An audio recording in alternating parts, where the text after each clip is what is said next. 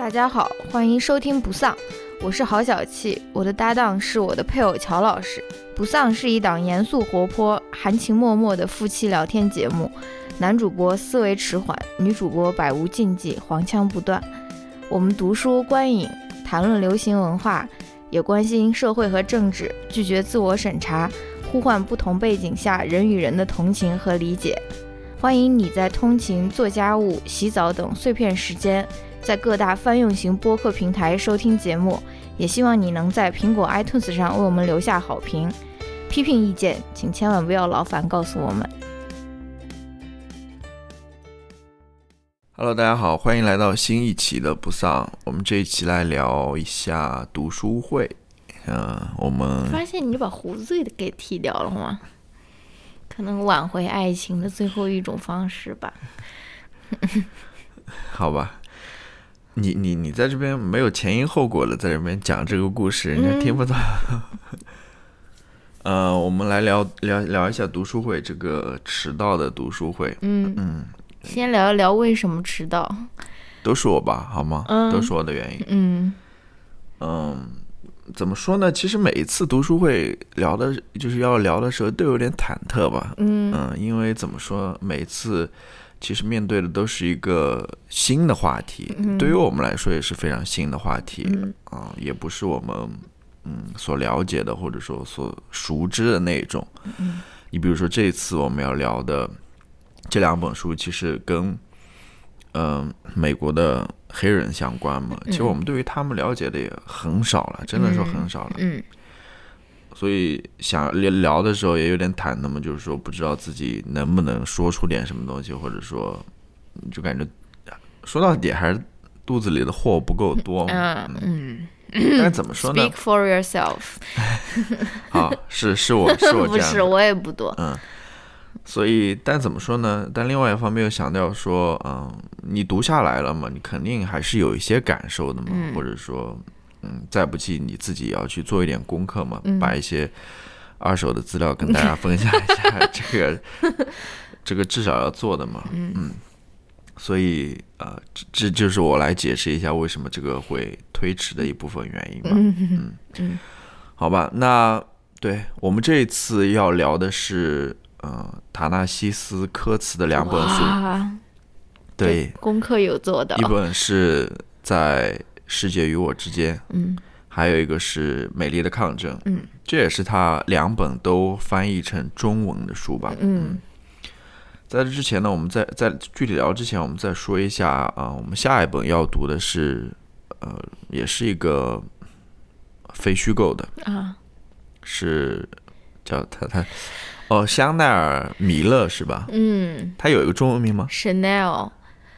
张小夏呀，张小夏对，嗯，他的《知晓我姓名》，嗯，这本书也刚翻译成啊中文。这本书的这个读后感已经非常好，已经有，比如说我的好朋友，什么意思？小童今天跟我说非常好看，就是很多听到很多很好的反馈了。我已经听到这本书很很多很好的反馈。这书在我跟上一次我说过嘛，在亚马逊上是满分嘛。嗯就他那个星 五颗星是满的嘛？对，大家肯定我也看到一些中文的书评说非常好读嘛，他讲故事的能力或者说他的文笔非常嗯。可以嘛，嗯，所以也非常期待这本书吧，嗯，每次都是这么说。那我们对感兴趣的可以跟我们一块儿来读一读这本书，嗯，那我们这次就先聊科茨两本书，嗯。呃，在具体聊之前，哎呀，在就是聊我们的读后感之前，嗯，来介绍一下这两本书和这个作家吧。嗯，首先介绍一下这个作家塔纳西，你都可以背出来了。嗯，我就是脑袋里随便想。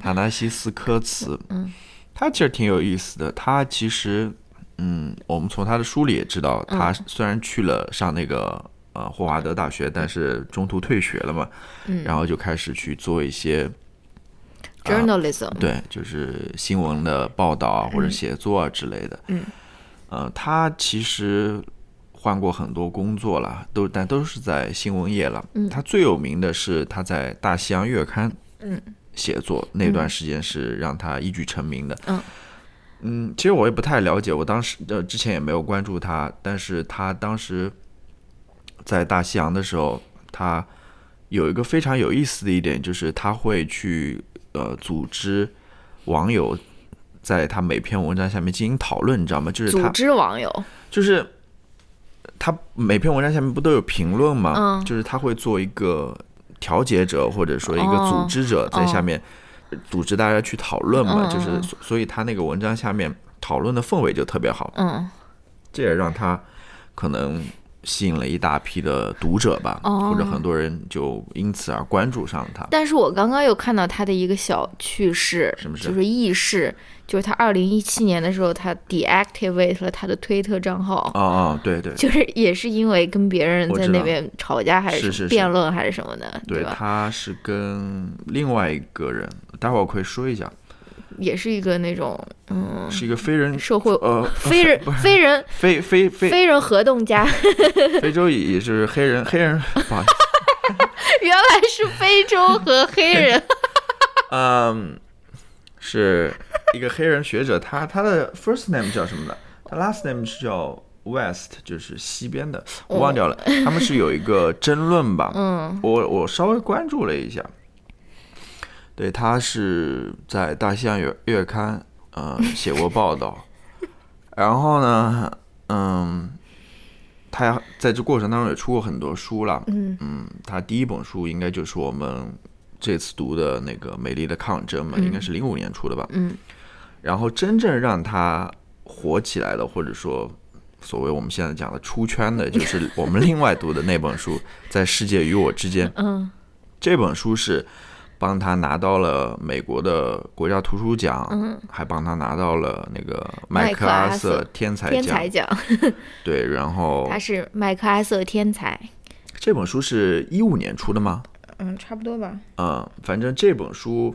现在还在《纽约时报》的那个一五年图书排行榜上，还在那个榜上，它已经在榜上超过一百周了，是非常少见的，说实话。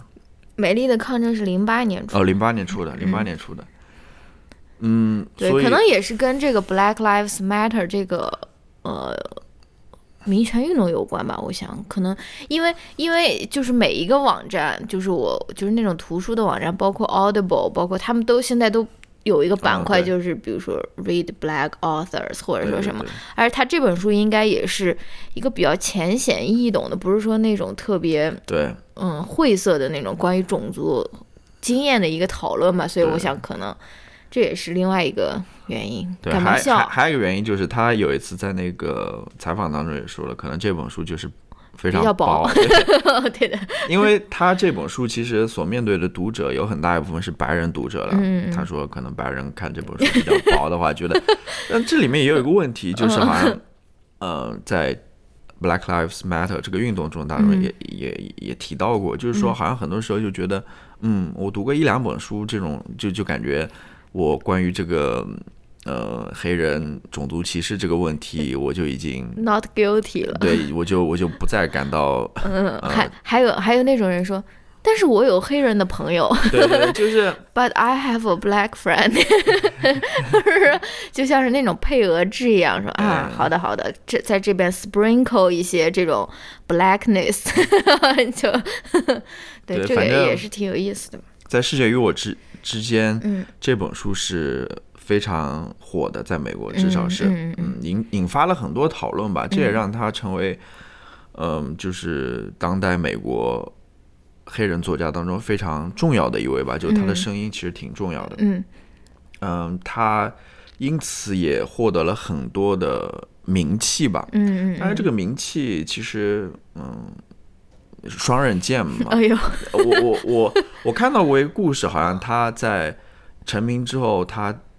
在呃美国纽约的那个布鲁克林买了一栋房子，不知道怎么回事就引起了很大的争议，然后他后来又把那个房子给卖掉了，我具体也不清楚。哦，然后嗯，他还有就是他后面出了一本书，是一个非虚构的，是关于奥巴马奥巴马总统的，对。然后那本书可能就是你刚刚所说的引发了一些争议，就是跟那个叫 last name 是 West 的那个。Professor 吧，普林斯顿的 professor，好像叫 Corey West 还是叫什么，也是非常有名的一个黑人学者。他们俩之间，呃，有一些争论吧。嗯，我我也不知道当时具体是怎么一回事。反正后来科茨他就把他的推特账号给关掉了嘛。嗯，Cornel West。哦，Cornel。其实科茨他还有一个嗯比较有名的一个举动吧，也不是举动，他参与了一个事情就是关于呃赔偿的，就是美国这边是有有一些人是提出来，就是因为呃这个黑奴嘛，嗯，就是要联邦政府给这些黑人进行赔偿的，嗯，他们有这样子一个计划的，嗯。嗯，科茨也是当中的一个代表人物吧。他最有名的就是前几年吧，在国会上面就发表了一通，就发言了。嗯，然后还有一个就是他有名的，就是呃，他在那个《大西洋月刊》上面写了一篇关于这个赔偿的一个文章。嗯，reparation 嘛。嗯，然后也引发了很多的讨论或者和和和争议吧。嗯。呃，我都我都会把这些链接贴出来，大家感兴趣可以去看一下。嗯，好吧。嗯，这是关于他去年好像是不是出了一本新的书？对对对，那本书我在看他他在那边上那种 talk show，在那边那个做宣传的时候，有人就说，我想不出还有任何一个比你这个打书之旅更好的开始，就是因为。Oprah 把它列为了他的那个 book club 里面要读的一本书，然后他就说啊，我刚刚从什么 vacation 回来，然后我的经纪人就给我打电话说，Oprah 要给你打一个非常重要的电话，就是说就是那个我忘了是 Colbert 还是那个，嗯。那个谁，Trevor Noah 说的了，说还能有什么比这个比这个更更好的一个开始，叫 The Water Dancer 吧？对，他是应该是他写的第一本小说。嗯，是的，是的，写的第一本小说。嗯，呃，说到 O Opera 这个，你说到 Opera 干嘛？这个 Book Club，我觉得他的 号召力或者他影响力是非常大的。真的吗？我觉得是的。是呀。因为，嗯，我为什么这么说呢？因为最近有一个黑人。女作家她写了一本关于呃叫 cast，就是关于那个嗯呃种姓种姓制度的嘛，就是她用种姓制度这样一个理论去去重新理解美国的这种种族歧视。哦，嗯，她放在这个框架里面，我以前也稍微说过，也被 Oprah 给钦点了。对，她也是呃她的 book club 的要看的一本书。然后最近就今天吧，我去亚马逊上查的时候，他那本书已经有。几千个评论了，哇！就就是前两个月刚出的吧，就一下子，反正反正，但是这本书也我不知道什么时候我们能有这样的号召力。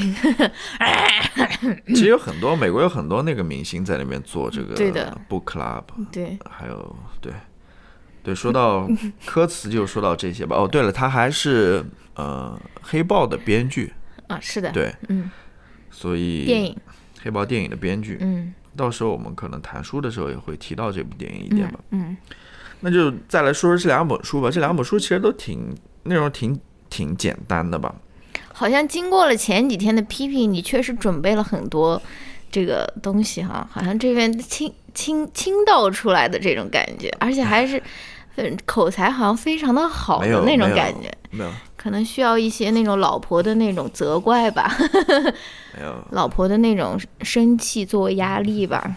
哼，嗯，这两不能不能一直在这边 chair leading，要适当的给啊乔老师一些那种 低气压啊。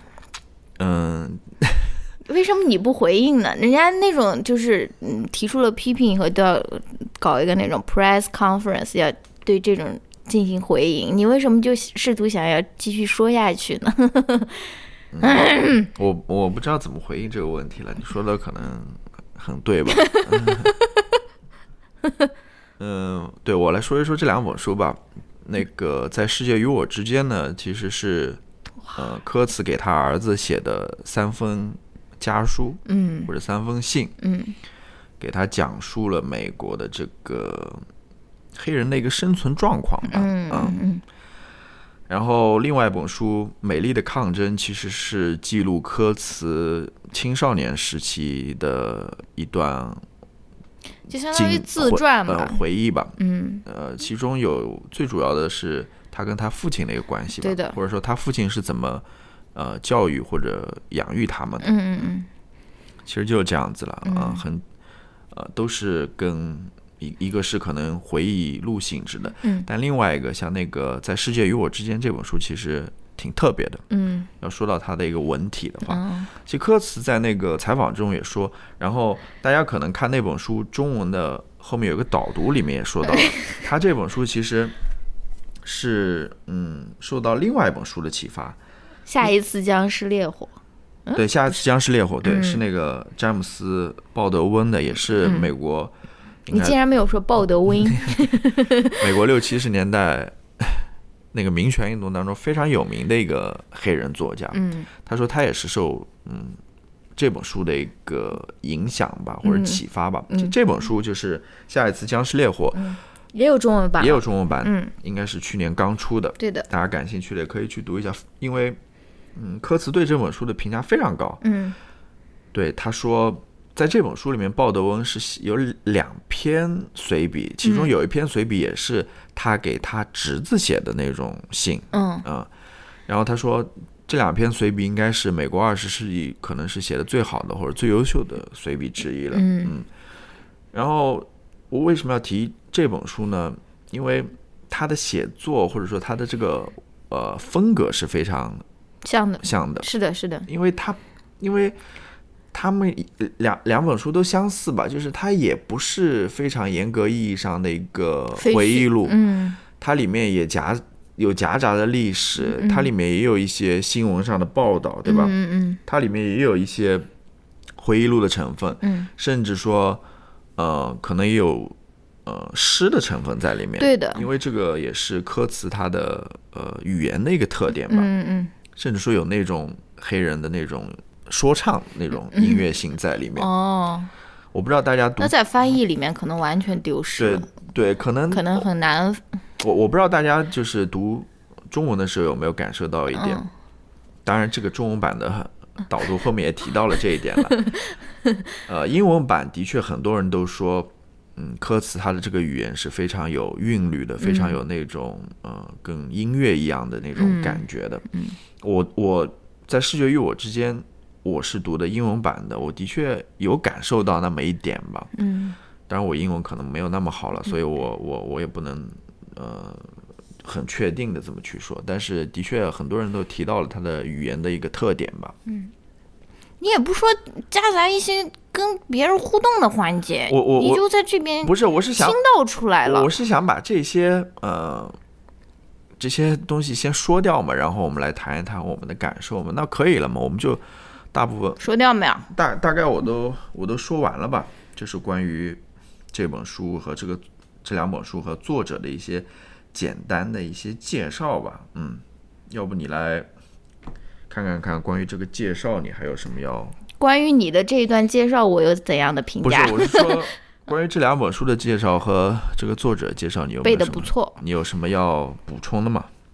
关于作者的介绍，哦，我觉得有一个比较重要的你没有说，就是嗯，呃，美丽的抗争，他是不是在讲他跟他父亲的关系嘛？嗯然后他的童年啊，他的青少年时期，然后呢，他父亲其实就是黑豹党的成员，是的，是的。而且他们的这个家庭是很特殊的，是的，可以算是一个多元成家的家庭，嗯，也不一定，反正就是他父亲一共有七个小孩，是跟四个不同的女的生的，是的，然后他们一家就一大家，好像就是处于一个在一个那种 community 里面，主要就相互照顾，也也不是说分得很清，也不是严格的遵守那种一夫一妻制，或者反正就是可能也是他们那种黑豹党时期的那种革命友谊吧。他父亲好像也有说过，说大家都要照顾彼此啊，或者说什么，这个也是我觉得是比较特殊的一个对因为事情。我不知道，我可能在里面瞎说了，因为嗯黑豹党是不是当时也是受那种共产主义的影响，我觉得有一点吧，所以它里面也有那种共产的那种嗯，思想在里面，但是我不知道，我只是这么。想的。对，所以他那个《美丽的抗争》，他那本中文的那本书，不是一上来就给你列了一个家谱嘛，让你看一看，就说他家到底是怎么样。我觉得这也是一个挺特殊的一个，怎么说是一个背景吧。然后我其实觉得这两本书其实都是怎么说一以贯之的吧，就是嗯。都是就是以两个不同的角度来陈述非常相似的主题，比如说是黑人的生存的现状，然后我的这个呃作为黑人，就是这个作者科茨，我的这个呃作为黑人的这个生存生命的体验是怎样的？但是他只是以两个不同的角度来讲述出来嘛，对吧？然后我也是。同意你刚刚说的，他的语言是很有特点的，他不是那种即时性的那种，非常就是即时报道那样的语言，他真的是读上去非常的散，然后非常的飘逸，非常的有诗意的那种感觉。对，尤其是我这边插一句，尤其是那个《美丽的抗争》那一本，嗯，我觉得可能比呃在世界与我之间，它的那种音乐性，尤其。这边我所说的音乐性，我觉得更多的是像那种说唱的音乐性。哦哦，我觉得《美丽抗争》可能更重一点。对对对，因为它里面很多时候他写的那些句子，嗯，这边摘一个人名，那边摘一个什么事情，然后这边就是他的引用 reference 特别多。对的对的，就跟那些黑人的说唱音乐一样，里面有很多梗吧。你可能如果不是身处在那个文化当中，很多时候你就 get 不到。对，当然了。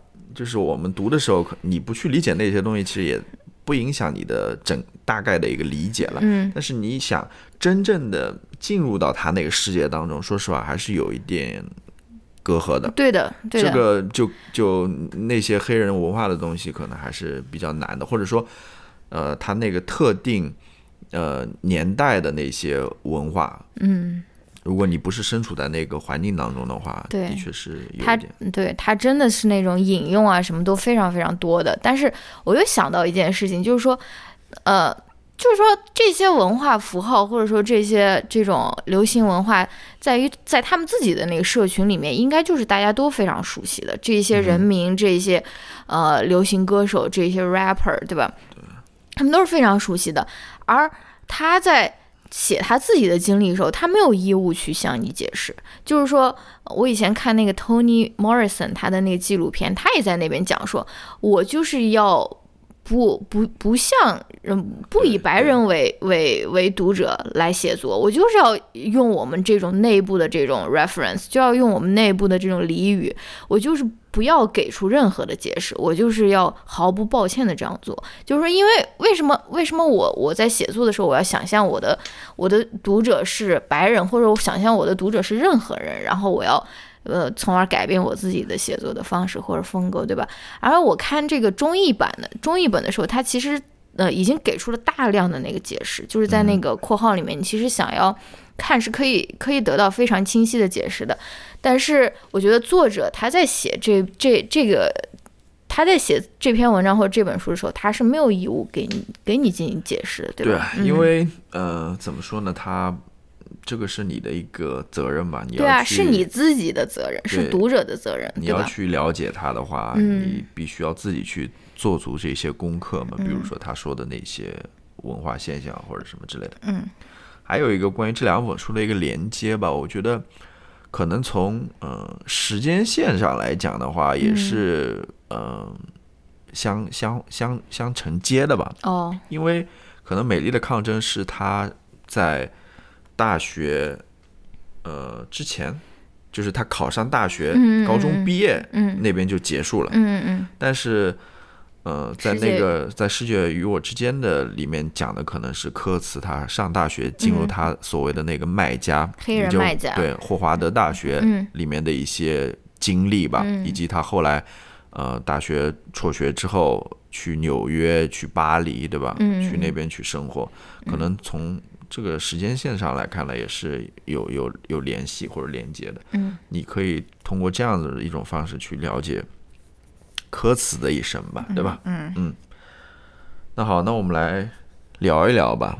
嗯，聊一聊自己的一些看法吧。嗯嗯。首先，我先聊一聊。呃，我觉得可能还是在世界与我之间的话题性更足一点。嗯，是的，因为那本真的就是回忆录了，他他以以他的故事为为为为主了。嗯，但是在世界与我之间的话，它是有一个观点或者说一个态度在里面的。嗯嗯。嗯，在世界与我之间，其中最明显的，或者说大家可能感触最深的一点，就是他对于身体的一个描述。哦，嗯，它里面不断的提出这个 body，这个黑人的身体。嗯，我觉得要不聊一聊这个吧。我看到有听友在那个是我哎是腾讯文档上面也有是我写的，那那个问题是你问的，对呀，好，吧？嗯，我假装听友，我我还在那边想，这个听友怎么这怎么么水平这么好，不怎么这个都不理解，因为这个就是那书里面最最关键的，他一直在那边说 哎呦，怎么我是为了引起这个话题，好吧，那那就可以了。我说这个都看不懂，这个是书里最重要的一个观点。嗯，没看懂你这个书在看什么？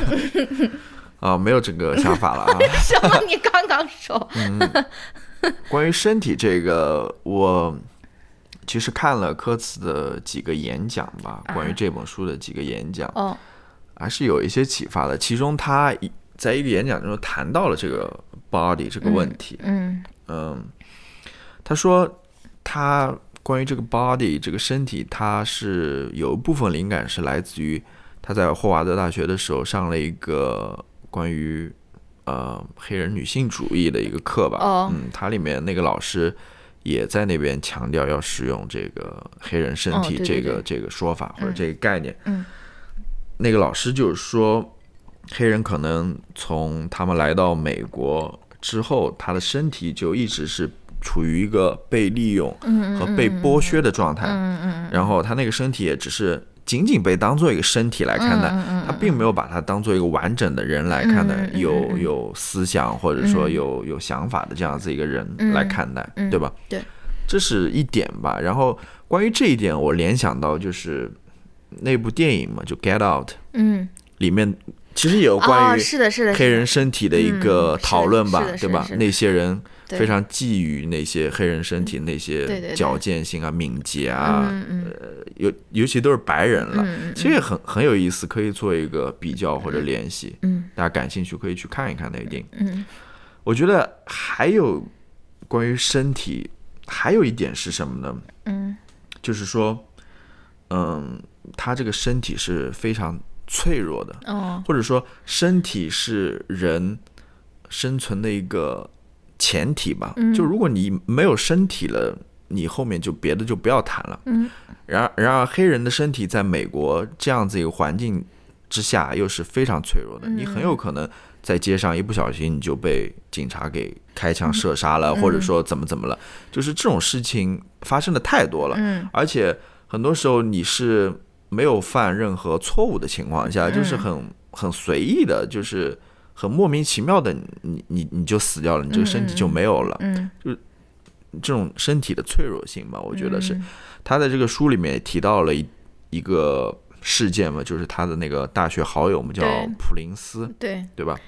他其实那个警察也是一个黑人，但是呃，那个警察是在追查另外一个凶手吧，嗯。可能跟因为跟这个普林斯可能一点关系都没有，嗯。但是那个警察还是盯上他了，嗯结果就在离他女朋友家不远的地方吧，就被那个警察给开枪打死了。然后那个警察最后也没有受任何的处分，嗯甚至是怎么样的，就是这样一个事件吧。这也嗯是、呃科茨他感触非常深的一个，可能是他自己因为靠他非常近的一个人嗯死在这样子呃一一一一种情况之下吧，就是对他影响也非常深吧。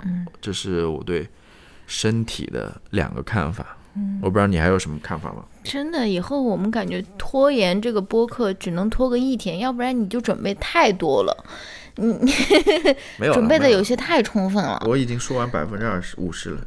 百分之二十还是五没有十？没有没有没有，你说我跟你想的差不多，但是我有一个跟你，嗯，一其实也跟你想的差不多的。我觉得他的身体有两层含义，第一个第一层含义，它其实就是在讲奴隶制这个事情，因为美国的建立，它就是建立在对黑人身体的剥削上面的，对，就或者是 built on the back of slaves。plunder，就是 plunder 是掠夺，呃就就是掠夺？掠掠夺 OK，就是高考高考拼音第一题，掠夺是什么？我想说的是，它里面这个单词用的非常多，plunder。我没有看英文版，对你没有，它不是用的那个 exploit，嗯嗯，它不是用那个呃掠剥削，它用的是这个掠夺，掠夺，掠夺就是我我可能是因为我。嗯，读的不多的原因吧，我是第一次用看到用这个词。嗯嗯嗯，它是其实是对身体的这样子一种掠夺，掠夺就是奴隶制了。当然，这个奴隶制其实，嗯，它虽然说在法律上它已经被终止了，但是其实类像这样子的这种掠夺，其实是一直没有终止，是的，是的，一直没有终止。嗯。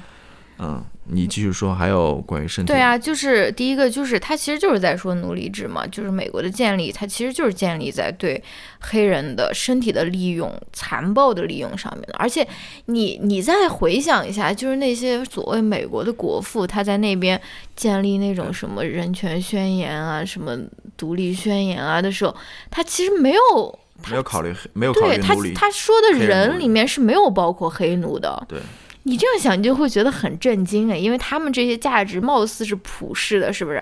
但是他他眼里其实没有那样的人。对，因为因为他那个呃，独立宣言还是那个宪法，它里面就说的人人生而平等嘛。但是这个人人是不包括黑人的。对。这个就是非常非常怎么说？那个用我们现代话来说，就非常双标，就非常虚伪的一种 是的，是的一种说法。嗯。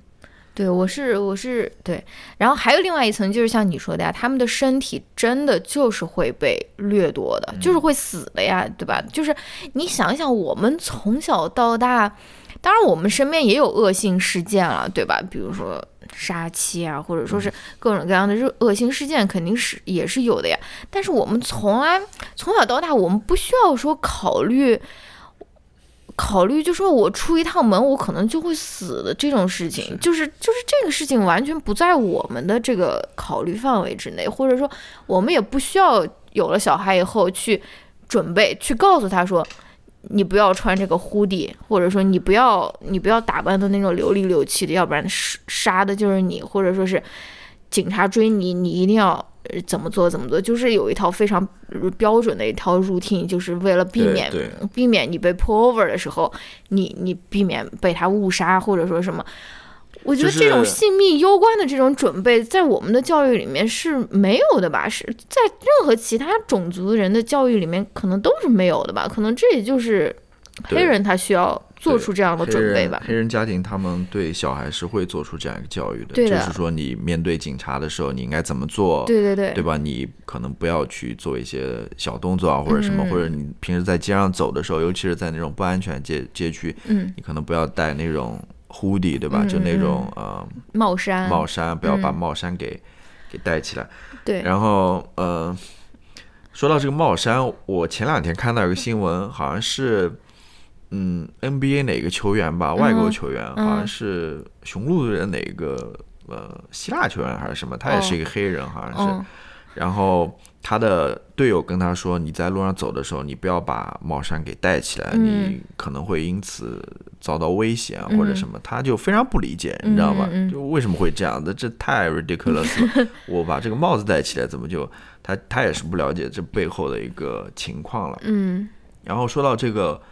不安全感吧，其实除了呃，可能面对呃警察的那种暴力执法之外，他们所生活的那个环境，比如说科茨所讲的小时候，他们生活在那个巴尔的摩西巴尔的摩吧，嗯嗯，那个地方其实整体来说也是暴力非常普遍的一个地方，就是整个那个黑人街区吧，对对对，各种各样的人都有枪啊，或者说那种帮派的斗争啊什么之类的。你如果不把你的小孩管好的话，很有可能你就呃，一方面是被人所欺负吧，另外一方面他也会陷入到那样子一种环境或者文化当中，成为那种帮派的成员啊，或者什么在在就在街上嗯厮杀啊什么之类。当然，这样子一种呃非常暴力的这样子一种街区文化或者街区情况，也是嗯。也是科茨所说的吧，嗯，呃，是对整个美国社会对黑人不公平的一个一个体现吧，嗯，对。对，我觉得你说的很好，对。然后你说到 说到这个，我还想提一点，就科茨在那个在视觉与我之间，他也提到他父亲是在视觉与我哦，对，他跟他儿子说，嗯，我现在对，就是我宁可你在家里被我打，我也不愿意你在街上被警察打，你知道吗？因为呃，我我在家里把你教育好了，其实是挺重要的。你要是去街上，呃，犯错的话，你被警察教育的话，那个可能就是你生命攸关的一个一个情情情况了。嗯，对，你想说？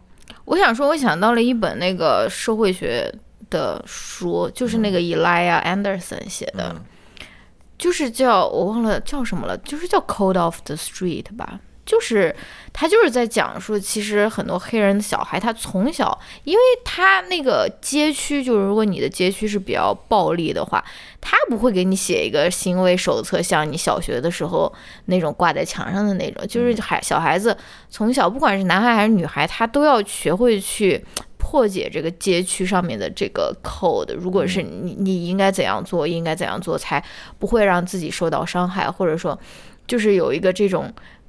嗯，street 就是 code of the street，就是从小就需要去，从小就需要去破解的一个东西。可能也是科茨所说的那种大智慧吧。哎，是不是？就是那种，是是他所说的那种大智慧。我不知我我不知道是不是是不是这个大智慧，但是你就是怎么在这个。街区生生存下来，生存下来，其实就是我们所说的 street smart。但是，但是这个 street smart 好像又用的也不太合适，因为它这个有的时候真的可能会是性命攸关，它不是真正的是你只要在这个地方混混得好啊，或者说什么的。反正，而且我又想到了另外一件事情，就是这个我一直没有说，但是其实应该说一下的，就是，唉。简体中文的那个互联网其实是一个种族主义非常非常非常强的一个地方，就是就是大家都知道这种这种情况吧，就是在你如果在微博上面或者看到任何的那种关于黑人啊的那种评论，其实都是有非常非常强烈的种族歧视或者种族主义倾向的啊。然后呢，我们有可能。嗯，出国游玩啊，或者什么也会，嗯，拿拿到那种 手册，甚至是那种亲友的叮嘱，说不要去黑人街区，不要住黑人街区，或者说什么。然后我就想到之前我看那个 Black Lives Matter 的时候，对那个这个运动的时候，我不是看这个运动，就是看他的相关报道的时候，就是有一个黑人，他就在那边讲。他这个事情就是说，人们总是说他们见到黑人就会觉得很恐惧，或者说是很害怕。我想，哎，这个好像也是，就比如说，嗯，你叫你的呃小孩去去美国玩，不要去黑人街区，也是一种恐惧嘛。就是我们总会说，哎，别人看到我们很恐惧、很害怕，但是我们的人是真正的在死。就是就是就是说，比起你这种恐惧和害怕，我们是真的因为这种你们所谓的可能是虚无缥缈的这种情感，我们是真的在死亡，我们是真的在死，对吧？我我我我就是在想，这个也是可以佐证他那个关于身体的那个论述嘛？就是说，嗯，是不是这样子的？是，是的，嗯。而且我觉得，可能很多时候这种恐惧也是对于身体的一种恐惧啊，是的。就你会觉得这这个黑人身体可能还还还挺，尤其是那种黑人青年男性的身体，你会觉得好像是挺有力的，挺挺可怕的，就是他可能会随时夺你小命或者什么之类，就有这种联想吧。然后这个其实也不是不只只是说我们这些外来人这种看法，嗯，其实那种警察。他很多时候也是这样子一种呃看法，以至于他会做出那种非常致命的那种反应，嗯。就是他觉得这个黑人是很有威胁的啊，呃，因为他们会觉得他可能身上带刀啊或者什么之类的，就是他天生有对于这种呃黑人他有这样子一种那个词是什么怎么翻译的？profiling，嗯，那个那个是这这怎么说？其实就是把人归类，就是嗯，没有没有没有非常，对对对对，是的，就是其实就比如说看到你的肤色，就觉得你是哪一类人，对对对，因为哪一种人，对，因为这个其实也是他们警察训练的内容之一，是的，是的，因为他们可能。需要保护自己吧，就是他们会做这种训练，就是你看到什么样的人，有怎样的特征，你就会对他做一个判断。是的，是的。就是比如说他安不安全，或者说他可不可靠的一个判断，或者说他有没有可能犯罪的这个判断。其实这个很多时候是里面是有那种歧视或者种族歧视的成分在里面的。这个其实是很不准，或者说很很很致命的，甚至有时候你做这种呃判断的时候。嗯。对，这个也是我想说的，就是因为这为什么他们会有这样的训练或者那种判断，肯定就是基于一个，比如说整体犯罪率，或者说是一个大数据归纳出来的那种犯罪率的那种高低啊，或者说什么。但这要回到我上一期说过的一个事情了，就是数据是一回事，统计是一回事，但是怎样呃分析、怎样阐释这个数据又是另外一回事，对吧？就是说，嗯。就是我，就是数据它并不是客观的，它是需要被阐述的。就比如说，很多时候我举的那个例子，比如说你现在看奥运会，你可以看到。很少有那种黑人的那种游泳运动员，即使你黑人的身体你觉得非常的健美，非常的修长，非常适合游泳，为什么这为什么没有黑人游泳运动员？你如果看到这个数据的话，你是不是就会说，哎，这是不是就说明黑人游泳不行，或者说是黑人游泳能力不行，或者是黑人就是比白呃比起白人更不擅长游泳？而你没有看到他背后的原因，比如说种族隔离的时候，黑人是不允许进入公共游泳池，甚至不允许进入公共海滩的，对吧？就是。我觉得这个数据它当然是，嗯，可以有一定的代表性，但是我们需要对数据进行更加怎么说微妙的那样的解释，那样的分析和解释，而不是嗯，对吧？做直接的判断吧。对对对，这个是嗯，对。然后嗯，其实关于掠夺这个掠夺，不好意思。哦，就你就让我读掠夺吧，掐掐住自己的人 中，而且这个读音好像就是那种老一辈的人会读出来，就是我不知道，我不知道跟谁学的。小学的 六十多岁的班主任 可能会读掠夺，掠夺就是关于掠夺这个，嗯，我们说过，其实它不仅仅只是发生在以前的那种，呃，奴隶制度上面，其实现代社会当中同样是有这种。呃，掠夺现象对于黑人的这种掠夺现象存在的，其实科茨他在他的访谈当中多次提到的，或者说他拿出来讲的一个现象是什么？就是黑人的这个住房的这个现象，尤其是在当年的那个金融危机发生的时候，嗯，或者说其实现在也一直都在存在了，因为呃，黑人的。条件其实不太好嘛，就是他可能过去呃一系就是那种系统就没有没有原始积累，对系统性的那种压榨，对导致他们可能不像很多白人家庭，他们是有很好的祖传的那种房产那种或者什么。房产或者住所的，嗯，所以这导致黑人其实对于房产或者住所是非常向往的，嗯，非常希望自己也能够拥有的，嗯，但是嗯，你那个科斯就说嘛，像一些嗯。那种放贷机构，嗯，很多放贷机构还都是那种政府在背后支持的，等等，他们会向这种黑人放出那种非常非常危险的那种贷款，贷款，嗯，呃，就是非常凶狠的那种贷款，就是你只要一一次不交或者怎么，就里面有一种系统性的这样子在那边剥削黑人的成分在里面，然后呃，很多时候很不经意间，他的房子可能就被。银行给收走了，然后银行再把这个房子去掠夺或者剥削下一个黑人，就是通过这样子一种方式，就继续在这个呃经济上面对黑人进行一个一个剥削吧。就是我觉得可以，大家可以去关注一下呃这个话题，因为我我可以推荐一本书，我没看过，但是是最近我看到的，也是关于黑人住房问题的呃这么一个事情，我可以把它放在。推荐里面就是，呃，感兴趣的可以去关注一下吧。嗯，其实很多时候我在看这个书的时候，我就在那边想嘛，或者说我在准备这个话题的时候，我就在那边想，如果说就是大家如果其实关于这种嗯黑人处境的这种这种现实的一些调查也好，或者报道也好，或者写作也好，嗯，其实都在那边。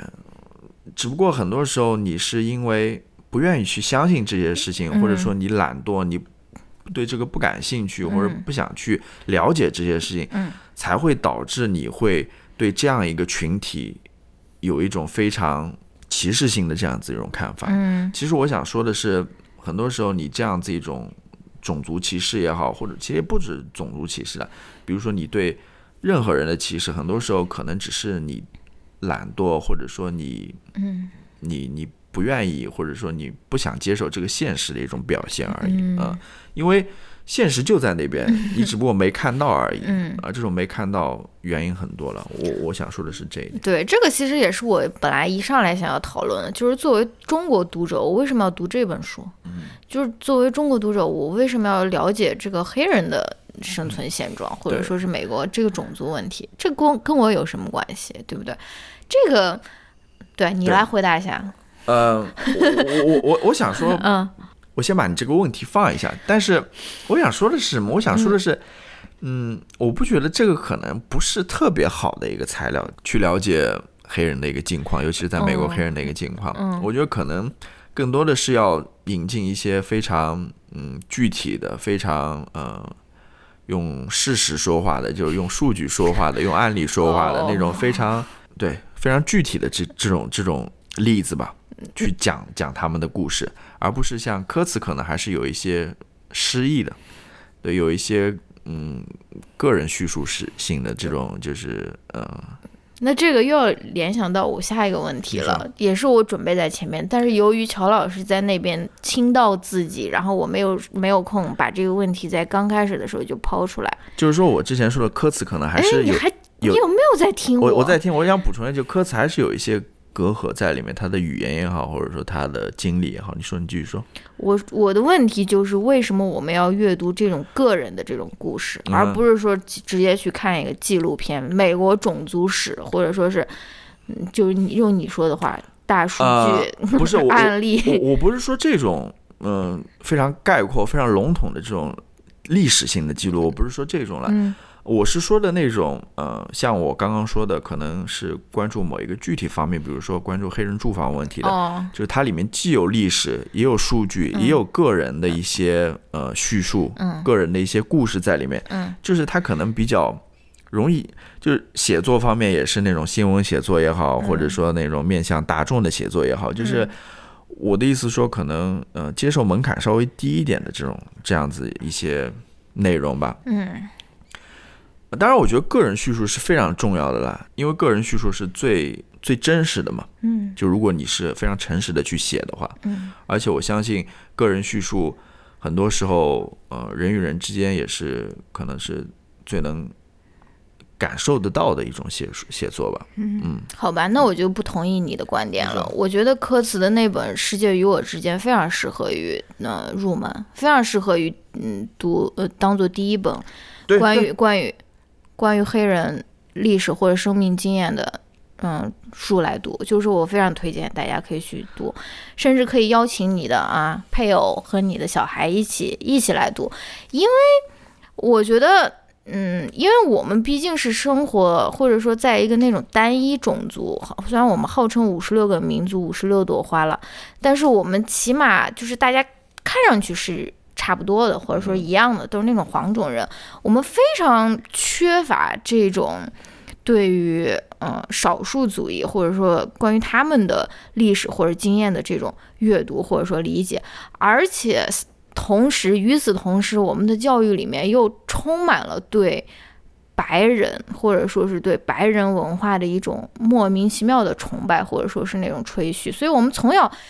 从小长大，呃，从小到大那种教育经验里面，我们来说，啊，说外国人，就是其实我们就是在说白人。我们说啊，生一个混血宝宝，其实不是，并不是说你跟那个尼日利亚的，呃，黑人生一个混血宝宝，其实我们就是说是跟白人生一个什么混血宝宝，就是我们的这种思思维和这种语境里面所所所所存在的这种偏见和这种歧视，其实是非常非常。根深蒂固的，而且我们也很，所以所以我觉得他那本书，我觉得他是很有感染力的，就是《世界与我之间》这本书，的确是有感染力的。我觉得可以，而且它也不长嘛，嗯，它很短嘛，我觉得是可以的。但是，呃，我这边稍微挣扎一下吧，因为我觉得可能那个 美丽的抗争还是还是有点，嗯，有点有点门槛。对的，对的。就是你刚刚说到，大家可能我又没有夺回话语权，没有，快点。你刚刚说到，就是大家可能对于白人的一种盲目的一些崇拜或者什么之类的，嗯，其实刚好引到我下面要谈的一个话题，就是关于白人、黑人这样一种。种族的区分。我的天哪，竟然跟我想到一起去了。就是我，我先说一下，默契太难我先说一下，就是其实你刚刚 spread 小一点。其实你刚刚那个话里面的白人，在我做一个解释之后，你会发现他其实不是白人，而是那种有权利者、权力的上位者。哦，那这不是我想说的。对，我我想说的是，白人这个概念是一个伪概念。对，是因为我我我先说吧。啊，你说吧。因为科茨他在一个。访谈里面就说到嘛，嗯，一个讲座里面就说到，嗯，其实他认为 black 就是黑人，嗯，它有两层含义，嗯，一层含义是种族的含义，嗯，racial 的，嗯，另外一层含义是民族，嗯，ethnic，嗯，那一层含义，对吧？但是白人他认为他只有一层含义，就是 racial 的，嗯，然后在 racial 这个层面，在这个种种族这个层面，其实黑与白，它更多的是一种权力关系。嗯嗯嗯嗯嗯。其实 race 就是种族这个词，嗯，它其实就是 racist，就是种种族歧视的一个体现。就是哇，看到你这种学术上面这种挣扎，我真的是。我我把它尝试，我把它尝试。要不要我来念一下我这个 quote？没有没有，我尝试把它说清楚一点。就是嗯。先是由不是邀请我来说，先是有 种族歧视，然后才是才有呃种族这个词出现的。嗯嗯，就是说呃种族这个词其实只有几百年的历史。嗯嗯，它就是种族歧视的一个体现。说的很对，是不是？嗯，让我这个循循善诱的人民教师来为你解解读一下。就是说。就像我刚刚说的，白就是白人，什么谁是白人，其实是一个伪概念。我们现在觉得说，哦，白人就是皮肤白的人，对不对？那如果你是呃一个中国人，但你的皮肤巨白，你是不是也是白人？或者说，这个我我们对于白人的这个定义其实是嗯不太了解的。就像之前。就是美国刚建国的时候，他不是也有欧洲移民过来嘛？但是当时爱尔兰人是不被认为是白人的，或者说你如果是呃犹太教的人，你是不被认为是白人的，或者说你是如果是意大利人，你是不被认为是白人的。之前我在那个嗯教材上面，就是那个那个写教材的人，他就写了一个非常，他就截了一个非常有意思的一个举例，就是说他在报纸上面截了一个这个关于某一个移民。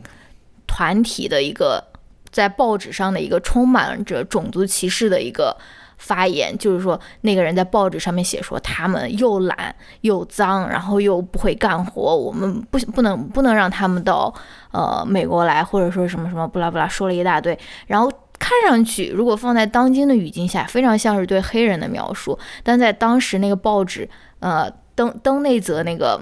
文章的时候，他其实是在描述爱尔兰的移民，而爱尔兰的移民，或者说意大利的移民，或者是欧洲的那种移民，他经过了很长一段时间以后，他现在已经都被认为是白人了。就是说，就是说，什么是白人这个概念其实是非常非常模糊的。然后，就像你刚刚说的，这个呃，就是它它它之所以存在这个概念，它其实就是为了。行使这个种族歧视，或者说行使这个呃 exclude 一部分人，在这个种族的这个话语里面，然后就像就像你刚刚说的那个种族是种族歧视的呃原因，就是就是我我想要跟你说一个非常有名的 quote 是，曾经一个某一届 ASA 的主席叫 Bonilla Silva，他是一个研究呃种族的。他也是一个，他应该是一个波多黎各人还是哪里人，反正不是白人。他说，呃，There is no race without racism。对，对，racism is fundamentally about racial domination。对啊，就是当当初为什么要就几百年前，当初为什么要制造 race 种族这个概念，其实就是要要要把这个三六九等要划分出来嘛，其实就是一种种族歧视的一个体现嘛。而且这种 race 的概念肯定就是白人他制造出来的嘛，就是为了。对他们进行歧视嘛？对，而且其实什么是黑人，我也是非常模糊的。对，就他们曾经有那种一滴血原则，就是你的祖宗如果有一个人是黑人，那你就是黑人，不管你现在肤色多白，或者说是就是你是任何的族裔，就是呃也有其他州他不是用这种一滴血原则，他是用什么其他的原则，所以你真的就是可以通过。就是说搬家来改变你的种族，或者是或者说用那个 Trevor Noah 的那个例子，Trevor Noah 他是在南非嘛，他在南非出生长大的，他在南非，他并不是一个黑人，他是叫做所以他，因为他爸爸是瑞典，瑞士、瑞士还是瑞典，反正是一个白人，他妈妈是黑人，所以他算是那种混血。但混血虽然他的皮肤是比较黑的，不算是最黑，但是他在南非他是不被认为是黑人，他被认为是一个有色人种。而他到美国了以后，他就被认为是黑人。就是说，这个、这个、这个、这个划分其实是非常非常 messy 的。对。而我们却认为他哦，就是标志了。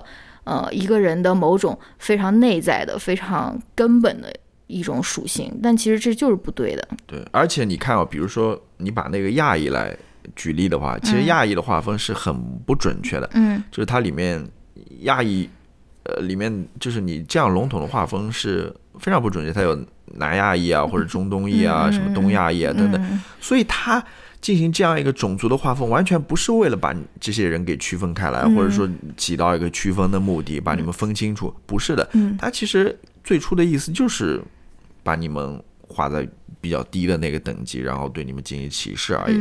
然后我想接着说的一点就是，呃，在在视觉与我呃之间那本书里面，科茨还经常用到的一个。词是什么？就是美国梦者哦，dreamer，嗯，对吧？嗯，就这个词也非常有意思。嗯，是的。他他他应该也在里面也有提到白人 white 吧？但是他更多的是用 dreamer 来形容，嗯，那种权力的上位者，嗯或者那种掠夺者，嗯嗯。就我觉得他的想法是什么呢？就是他可能也跟跟我这样想的，就是说。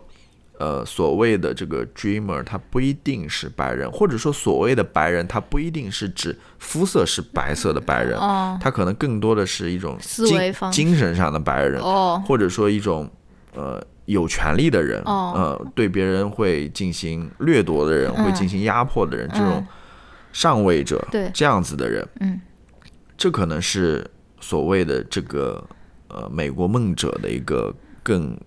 更准确的一个描述吧，嗯，我觉得对我，我觉得美国梦，他对于美国梦的这个嗯描写也非常有意思。因为美国梦是什么意思？美国梦就是你只要努力，你就可以实现美国梦，对吧？我觉得他对于美国梦者的这种批评和嘲讽，也同时是在。呃，让大家更加注意到这种黑人所受到的这种历史性的，嗯，那种结构性的这种歧视。因为美国梦它的一套说辞就是说，比如说你你你没有成功，只是因为你不够努力嘛。就比如说你如果看到黑人的处境，你可以你可以说，你们肯定就是呃努力的还不够啊，或者说你们肯定就是，他其实也是在嘲讽这种，呃嗯，这种完全把成功。成功建立在个人的努力，而无视那种系统性压迫的这这些人嘛，对吧？对他，嗯。其实关于这个 dreamer 里面还有一个延伸是什么？嗯，我也是从别的地方看过来的。准备太多了。就是这个 dreamer 可能还能跟马丁路德金的那个演讲挂上钩，就是 I have a dream，就我有一个梦想。嗯，我不知道，我对这个本来也不太了解，但是，嗯。我觉得可能马丁路德金那个 dream，可能还是比较，就是比较，就是他是希望通过大家的一起合作，然后去不不断的，呃，就是他对未来还是抱有一个非常高的期望的。嗯，他是对未来抱有希望的。嗯，他觉得未来是光明的。嗯嗯，然后就跟。嗯，鲍德温在《下一次僵尸烈火》对《下一次僵尸烈火》那本书里面所带有的那样子一个期盼一样的，就是他觉得只要大家可以呃去不停的抗争也好，或者斗争也好，嗯，这样子未来是可期的。嗯，但是你看科茨的这篇文章，嗯，他其实在最后他是很绝望，他是有点绝望的，嗯，他是有点绝望，他甚至让他自己的孩子说：“你不要去试图去说服那些白人们，对对对，让他们去改变，或者你只有让他们自己去做出改变，才有才才能解决这个问题。”嗯，他甚至到最后说，如果白人，呃，这些所谓的 dreamer，他们还是这样子一种态度的话，甚至整个地球。都会随着他们一起灭亡。嗯啊，嗯他其实是这样子一个态度，他是相对来说比较绝望的。对，就觉得这也是很有意思的一点吧。对他，反正上那个呃脱口嗯谈话深夜谈话秀的时候，他也在那边表达了他自己的这种失望或者说是无望嘛。然后那个 Stephen 科贝尔就问他说。真的，呃，你你为什么要这样做？就是，你作为一个作家，你为什么不为大家提供那种希望，或者说什么？他说，你生活中提供给你希望的人有的是，你去找你的牧师，你去找你的朋友。我作为一个，我作为一个怎么说，这个作作者，我没有这样的责任和义务为你提供这种希望。我觉得他说的挺对的。我我觉得如果。如果任何的那种文学作品都以嗯提供希望为主旨，那那那那会是一个非常不诚实的一个表达。对，是一方面是这样子，然后我觉得另外一方面，嗯，其实也有人，他跟一个人对谈的时候，那个人说，其实，呃，科茨你不是那样非常悲观的一个人，你你还是相对来说比较积极的一个人，因为如果你真的是一个彻彻底底的一个悲观的人的话，你可能连这样子的。信都不会写，嗯，你你不会把这个现象或者这个现实告诉你自己的孩子，因为你觉得，因为这世界就要毁灭了嘛，嗯，或者说美国情况就是这样子，你没办法做出任何改变，他为什么要？况且他在那个在世界与我之间最后结尾，他还是跟自己的小孩说，你还是要去斗争嘛，嗯，虽然说这个斗争是为了你自己，嗯，是为了你的。嗯，前辈是为了你的荣誉也好，等等，而不是为了那些白人。嗯，他还是有一点希望的吧？我我如果说这样理解的话。然后我还想说一说关于最后他说的那个地球灭绝的那个事情。我觉得他最后联系到那一点，其实有点在谈气候变化这个问题了。我觉得啊，嗯，我觉得他在谈那个时候也多多少少印证了一点，就是这个所谓的。呃，美国梦者也不仅仅只是指白人而已，嗯，而是指那种非常就是掠夺者吧，嗯，我觉得就是那种掠夺，无论是对于黑人身体的一个掠夺也好，或者说对于地球资源的一个掠夺也好，它就是这样子一种人设在那边，嗯，然后它里面有一句话，我觉得说的非常好嘛，他说，不是是我总结的，就是美国梦者最终不是自食其果，而是共食苦果，嗯，就是它里面说，呃。说到好像说，如果美国梦者他他们不去做出改变的话，他们最后可能会自食其果。他也引用了很多一些人的看法，就是说，可能最终呃让他们醒悟的办法就是让他们去自食其果吧。但是科茨科茨指出的是，不，他们不是自食其果，而是我们会跟他们一块儿共食苦果。嗯，我们可能要跟他们一同去承担，他们所做那些蠢事所带来那些非常危害的后果啊。你还有什么要说吗？大量的这种 mansplaining，我没有 manspreading 的同时进行 mansplaining。反正我我还有一点是你没有说到的，就是他对于嗯，就是在世界与我之间里面，他讲到了他去霍华德大学这件事情。霍华德大学，如果大家不知道，其实是一个嗯。可以说是就是黑人大学了，而且它也是旨在嗯传承这种学习黑人的历史和文化，或者是传承这样这样的一种怎么说文明也好，或者说是文化也好吧。然后它不是也被称为黑人卖家嘛，就是黑人的那种圣地啊，或者说什么的。我觉得有一点我觉得非常感动的一点，就是他在讲他在霍华德大学的经历的时候，他在讲他是怎样逐渐的。改变自己之前的一些想法，是因为他遇到的一些人。嗯，我觉得这个是非常让人感动的。就是以前你在来到这个大学之前，或者说是你对任何东西有，就就我们都有这样的体验，就是我们如果对任何事情或者说是呃观念有这样的偏见，或者说这种呃看法的时候，其实很我们是会很固执的，但是他却能够通过他交的这些朋友，虽然这些朋友不像是就是传统意义上的，比如说他之前会交的朋友，或者说是那种非常好的那种好学生啊，或者什么，他们有很多人也是，呃，性观念是非常开放啊，或者说是有各种各样的那种他之前没有遇到过的行为，但是他从他那些朋友在霍华德大学。遇到的朋友的身上，他其实是，呃，对自己的人生产生了很大的那种改变，或者说是那种影响。我觉得这个也是非常，我觉得这个是非常有意思的。就是很多时候我们阅读理论，或者说是我们阅读书籍上面的这些，嗯，教给我们的知识啊，嗯，其实远远比不上我们去真正的去面对一些真实的人，或者说真正去了解一些身边的一些真实的。真实的一些朋友啊，或者说人，对我们的这个触动更大嘛？对，因为那个跟人交流是最直接的那种交流。嗯嗯，就你说到这个霍华德大学这个黑人的卖家，呃，其实我还想补充一点的是，刚刚我不是说嘛，就科茨他认为黑人这样子一个身份，它其实是有两层含义的，一层是呃种族的含义，就我们刚刚谈的，还有另外一层是。民族的含义，ethnic，他讲 ethnic 就是那那种非洲大陆所有黑人他们所共同拥有的那种文化背景也好，或者说文明也好，嗯，对吧？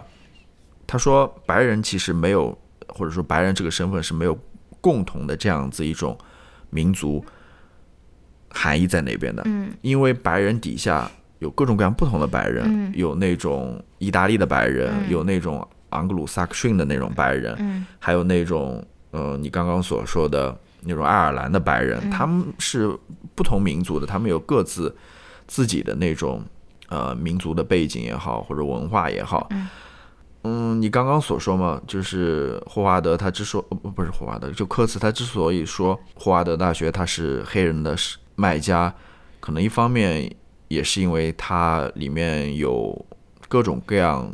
不同的人吧，嗯，就它里面在书里面描述的那样子，就是他把那个地方描述的非常美好，嗯，就是黑人有有有有，就他不仅仅只是有有新穆斯林的黑人，对吧？还有什么呃从非洲来的黑人，还有就是是一个非常繁荣、非常丰富、非常多元的一个一个文化一个圣地的那种感觉，就是。给人感觉就是非常向往的那种那种，这就让我联想到《黑豹》那部电影里面嘛，嗯，他们对于呃非洲文化或者非洲文明的那个描述，嗯，其实也是一个非常嗯正面的一个非常积极的非常先进的这样子一个文化，非常他对于那个城市那个瓦康达还是什么，嗯，那个城市的一个。在电影里的一个描描描绘也是非常繁荣的，嗯，就是它跟我们所想象的那种是，或者说我们印象里的那种偏见里的那种非洲的那种景象是不一样的，嗯嗯嗯，对，这个也是，嗯，就要说起我们从小对于那种非洲的那种想象，就是对白人的那种，嗯，无条件的崇拜。的对面就是我们对于非洲或者非洲文化，或者说是黑人文化的一种，你说鄙夷也好，或者说是那种偏见也好嘛。然后从小就是啊，哎，这就不说了。但是，嗯，哎，我刚想说什么来着？我不知道。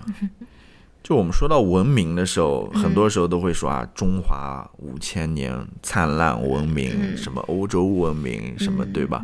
古希古希腊、古罗马文明，但我们很少提到非洲的文明，就是我们，我们对它，但是非洲文明不是不存在，只不过是我们没有去了解或者不愿意去了解而已，或者就被忽视了而已。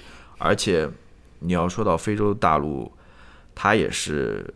呃，是一直不停的在受到掠夺的各种各样的殖民啊，或者什么之类的，就是不仅是哦，我我想起来我要说什么了，你在这边胡说一通，我就想，就是我是经常刷那个豆瓣小组的嘛，豆瓣小组里面就是有一些非常有意思的一些一些帖子，尤其是就是嗯，上个月，诶，是这个月还是上个月？就黑豹男男主角 Chadwick Boseman 他不是去世了嘛？然后豆瓣的一些小组就有一些关于他的讨论。然后 我不是跟你说过吗？有一个帖子就是说，哎，黑豹的男主其实并不像传统意义上的黑人，就是说，就是他们关于黑人的讨论，就是呃，首先就是很有意思。比如说他如果是一个，比如说科比去世。或者说是呃黑豹的男主角去世，那个评论区一一一般都是比较亲近的。如果是任何一个关于其他，比如说一个普通的一个黑人，或者说是关于黑人的任何新闻出现在简体中文网的这个。呃呃，这个社交网络空间那下面的那个评论简直就是污秽不堪啊！然后呢，大家也会觉得说，哎，他长得不像是一个黑人，或者说他和其他的黑人不一样，好像是一个赞美一样的感觉。就是我们对于黑人的这种，我们觉得是一种表扬，就是就是跟他说，哎，你不像黑人，对吧？然后我觉得这太非常非常的搞笑，而且。而且似乎这个是通用于各种各样的那种呃 minority 的，因为之前蔡康永他也说过，说你如果是一个同志的话，你就必须是一个成功的人，你才能够，比如说是 justify 你自己这个身份，就是说你必须要是一个成功的黑人，你才可以在这个社交网络上面不受到这种种族歧视，或者说，而且这成功不是一般人的成功，不是说你大学毕业这种成功，是必须是像科比像。像黑豹男主这样的这种成功，你知道吗？就是我觉得这个是一个非常非常有意思的一个现象。如果你是一个少数族裔，你就会，你就，你就，你就必须要。背负这这种成功的使命，对不对？对。而且还有一个也是他在，他是在这本书里有写，就是很多人觉得说，呃，他表扬一个女孩子说，哎，你在黑人女孩子里面长得算是很好看的了。他们觉得这是一个表扬，就是说啊，you are beautiful as a black girl，这是什么意思啊？就是就是啊，就我们会把这个认为是一种表扬。你说这表扬后面它代表着什么？其实就是一个歧视呀，对不对？说。黑人都挺丑的，你在里面算是挺好看的了。就是我这个是一个 out of nowhere 的一个想法。其实还是用一种嗯白人或者有权有权力者的一种眼光在看待这些少数群体也好，或者说这些呃对这些权力下位者也好。就你刚刚所说的嘛，就是才刚想说啊，你只有比一般人付出更多努力，可能。别人才能接受你这样子一个少数群体的这样一个身份嘛？嗯，然后就让我想到科茨在一次讲座当中，他就说，人家就问他什么时候才能够说大家都平等了嘛？他说，就是我能成为一个 mediocre 哦，black，就是我能成为一个普普通通的一个中等的。一个中庸的一个比较就是很很很普通的，嗯，就是我我。我能成为这样一个人，你还能认可我的话，他就觉得这个可能平等就已经来了啊。因为很有道理。因为很多时候，很多时候黑人只有当他们成为了总统，对吧？奥巴马这样的人，或者成为了像他这样子非常有名的这个作家之后，他才能被认可，才能觉得哦，黑人原来也是跟我们一样的，对吧？也是呃。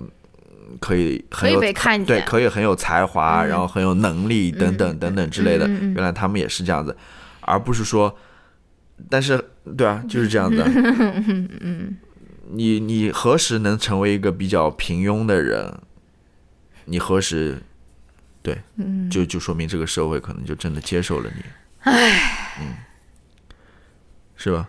又想起这两天在那种那种。嗯，微博上面看到就是那些盲人发的那种抖音，就说这个无障碍设施很有问题啊，盲道通着通着就曲里拐弯了，不知道通到哪儿去了。然后就有人在下面评论说：“为什么要让大多数人来迁就你？” 不是，啊，我还看到更夸张的，这是纳粹吗？更夸张的说，呃，这不就是一个什么优胜劣汰吗？就刚好什么你出来，为什么不待在家里？就是。啊。好吧，好吧，嗯，过度准备的一期，很多，我我又不想说了，说什么？就是 啊，还有没有没有道完？不是关于那个残障人士的嘛，盲人啊什么的。你又你又想起那个抬轮椅？哦，Oh my god！呃，你不你你你你不提醒我，画面已经你不提醒我忘掉了。就是之前有一个新闻，袁隆平不也是这样子？哦，不是不是抬轮，呃，对，一方面还有一个是那个人会用轮椅下台阶，对对，还当做一个当做一个励志的新闻来报道，说，我就觉得为什么要报道这样的？你是让每一个残疾人都去这样做吗？你这出发点就不对啊！我想说的是什么呢？很多人可能，呃，可能可能会说啊，美国原来也是一个这种。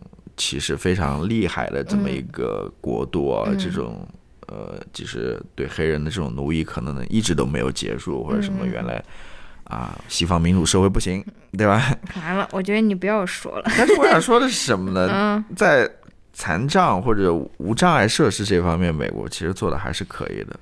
嗯，至少比如说，呃，至少说很多地方这种呃无障碍的通道或者什么都有吧。嗯嗯。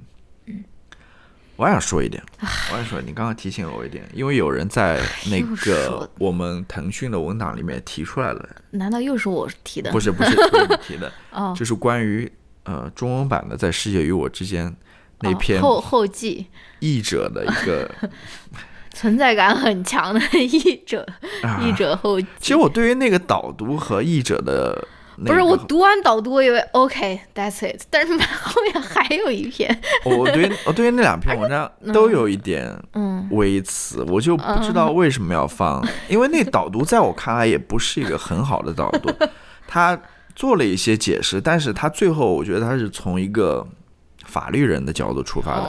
然后我还去特意查了一下哪个作者，因为在我看的那个电子书里面，他只给只给了一个名字，叫郑哥还是叫什么？嗯。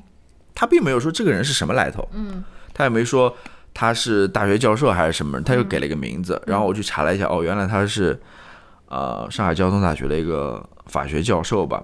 的确，他在那篇导读最后，他用一个法律人的眼光来去做了一番解释，我就看的有点最呃有点糊涂。说实话，他最后解释的，我觉得也没有解释的很清楚，就是。怎么从宪法或者法律的角度看待黑人这些遭遇啊，或者什么？就是说的，反正哎，对。然后还有就是那个医者序了，那更存在感更更让人摸不着头脑，真的是。反正我对那两篇是有一些微词的，好吧？嗯，好了，那就说到这边吧。嗯嗯，那对，欢迎大家。跟我们一起读吧。嗯，你还有什么要说吗？没有了。那就这样子，我们下一期再见。下期电波再相见哦，拜拜。